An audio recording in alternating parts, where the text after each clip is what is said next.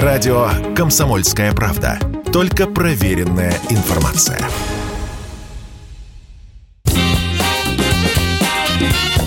Был бы повод. Здравствуйте, я Михаил Антонов, и эта программа «Был бы повод» 8 декабря на календаре. И рассказ о событиях, которые происходили в этот день, но в разные годы, ждет вас в сегодняшней передаче. 1982 год. Американская пресса преподносит случившееся как грандиозную новость, хотя ничего в ней веселого нет. В этот день сообщают, что США, как передовая демократическая страна, переходит от казни преступников на электрическом стуле к более гуманному гуманному лишению жизни человека. В Техасе впервые осуществлена смертная казнь при помощи инъекции. Сюда идет смертник! Смертник идет!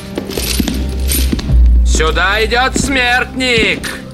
К тому моменту на территории США существует сразу несколько видов смертных казней. Повешение практически не применяется, расстрелы случаются редко, да и то по просьбе самого преступника. Главным методом казни во многих штатах остается электрический стул. Его применяют уже 90 лет подряд. И вот теперь, как пишут в американских газетах, появляется передовой метод, который разработала специально для тюрем группа медиков. Однако после выяснится, что медики американские, по сути, усовершенствовали то, что еще в трудовых лагерях конца 30-х, начала 40-х годов делали нацисты. После понадобится еще три года, чтобы этот метод был одобрен американскими властями.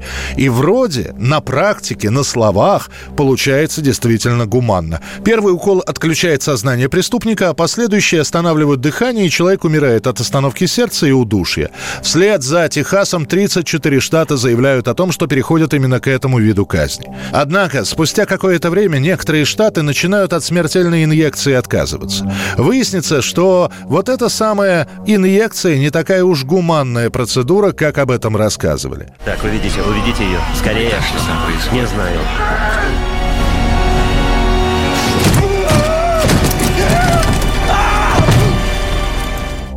В некоторых случаях человек мучается до получаса. В других экзекуторы, а это именно тюремные сотрудники, а не медики, не могут попасть в вену приговоренного. И казнь иногда переносилась несколько дней подряд. 8 декабря 1987 года. Отношения СССР и США налаживаются. В этот день Михаил Горбачев и Рональд Рейган подписывают в Вашингтоне бессрочный договор о ликвидации ракет средней и малой дальности. Многое в мировом развитии будет зависеть от того, какой мы сейчас сделаем выбор. Что возобладает? Унаследованные от холодной войны страхи и предрассудки, ведущие конфронтации – или здравый смысл – Американские газеты выходят с заголовками «Советский лидер спасает мир от ядерной катастрофы». О том, что нужно снижать ядерную угрозу, Рейган и Горбачев говорят еще на встрече в Рейкьявике, которая прошла несколько месяцев назад. После понадобится дополнительное время, чтобы согласовать основные пункты договора. В итоге, в соответствии с документом, стороны в течение трех лет должны уничтожить все пусковые установки и ракеты наземного базирования с радио радиусом действия от 500 до 5500 километров, включая ракеты как на европейской, так и на азиатской территории СССР. Этот же договор предусматривает процедуры проверки. Инспекторы, специально подготовленные, должны следить за уничтожением ракет противоположной стороны. Почти три четверти американцев активно поддерживали только что заключенный договор. Значительное большинство высказывалась за дальнейшие шаги в этом направлении – сам договор о ликвидации ракет вступит в силу только через полгода после его подписания. А после выяснится, что в отличие от СССР, Соединенные Штаты не так резко начнут демонтировать и уничтожать свои ракеты. К 1991 году подсчитают, Советский Союз уничтожил почти 2000 ракетных комплексов. Из них около половины произведенные ракеты, которые даже не находились на боевом дежурстве. Соединенные Штаты, в свою очередь, ликвидировали всего 846 комплексов. 1991 год, 8 декабря, подписывается Беловежское соглашение об образовании Содружества независимых государств. К концу 1991 года Горбачев всеми силами пытается спасти рвущийся по швам Советский Союз. Однако все консультации с представителями республик ни к чему хорошему не приводят. Уже объявили о своем намерении выйти из СССР прибалтийские страны, Армения, Грузия, Украина – уже забылись итоги весеннего референдума, где большинство выступило за сохранение Союза.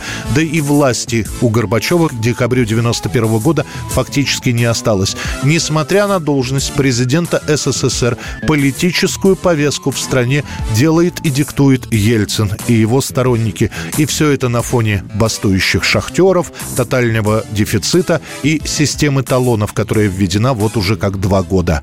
А с президентом страны вы не разговариваете. Это стыдно, стыдобище. Стыдобище.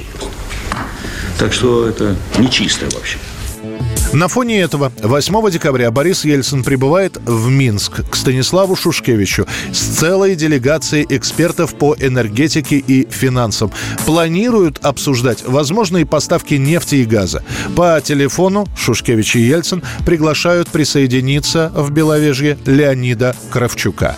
На охотничьей даче в Вискулях они проводят переговоры, результат которых помощники и советники оформляют в виде договора. В итоге обсуждение потребление газа выливается в констатацию факта распада Советского Союза и образования СНГ – Содружества независимых государств. Главное, на что ушло, наверное, половина времени, каким быть союзу. То есть или это просто союз суверенных государств, не имеющий как свою государственную, государственное образование, а именно союз государств, или все же союз суверенных государств с централизованной государственностью, государственной властью – Горбачева о подписании Беловежских соглашений уведомит телефонным звонком. В ответ президент СССР говорит, что договор незаконен, что он нарушает Конституцию страны, что три человека не могут решать судьбу многомиллионного Советского Союза. В свою очередь, Ельцин по возвращению убеждает парламент как можно быстрее признать Беловежские соглашения. Спикер Хасбулатов как может ускоряет этот процесс и уже 12 декабря 90 2021 года Верховный Совет все же ратифицирует подписанный в Беловежье протокол. 1987 год, 8 декабря, большой музыкальный фестиваль в Москве. На волне перестройки и под бдительным наблюдением представителей ВЛКСМ на малой спортивной арене Лужников открывается недельный фестиваль «Рок-панорама-87», в котором участвует 49 групп. Оргкомитет Московского музыкального фестиваля «Рок-панорама-87» объявляет фестиваль открытым.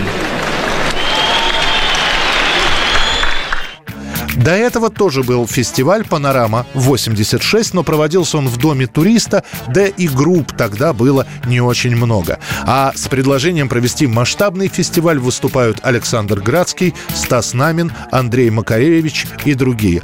По их словам, в период правления Горбачева в Советском Союзе появилось много молодых и интересных команд, но выступать им негде. Фирма «Мелодия» их не записывает, и записи групп распространяются полуподпольным образом. Пройдя по инстанциям программу фестиваля согласовывают на самом высшем уровне, в Министерстве культуры. Там говорят, что представлены должны быть не только московские команды или группы из крупных городов СССР, но и как можно больше коллективов из союзных республик. Так, в списке выступающих появляется группа «20 век» из Киева, группа Гуннера Грабса из Эстонии, рок-архив из Риги, Аспарес из Армении. Решено, что каждый из семи дней фестиваля закрывать его будет кто-то из знаменитых и признанных. Сейчас на сцене готовится к выступлению группа из Свердловска. Вы, конечно, догадались, что это группа Наутилус Помпилиус течение недели на сцене Лужников выступают «Алиби», «Нюанс», «Тяжелый день», «Вежливый отказ», «Бригада С», «Авиа», «Мистер Твистер», «Наутилус Помпилиус». Профессионалов представляют «Ария», «Черный кофе», «Браво», Александр Градский. По итогам мероприятия в следующем году фирмой «Мелодия» будет выпущено три сборника «Рок-панорама-87» с фестивальными записями 22 участников. Отдельная выйдет пластинка с записями «Бригады С» и «Наутилуса Помпилиуса». Это была программа «Был бы повод» и рассказ о событиях, которые происходили в этот день, 8 декабря, но в разные годы. Очередной выпуск завтра. В студии был Михаил Антонов. До встречи.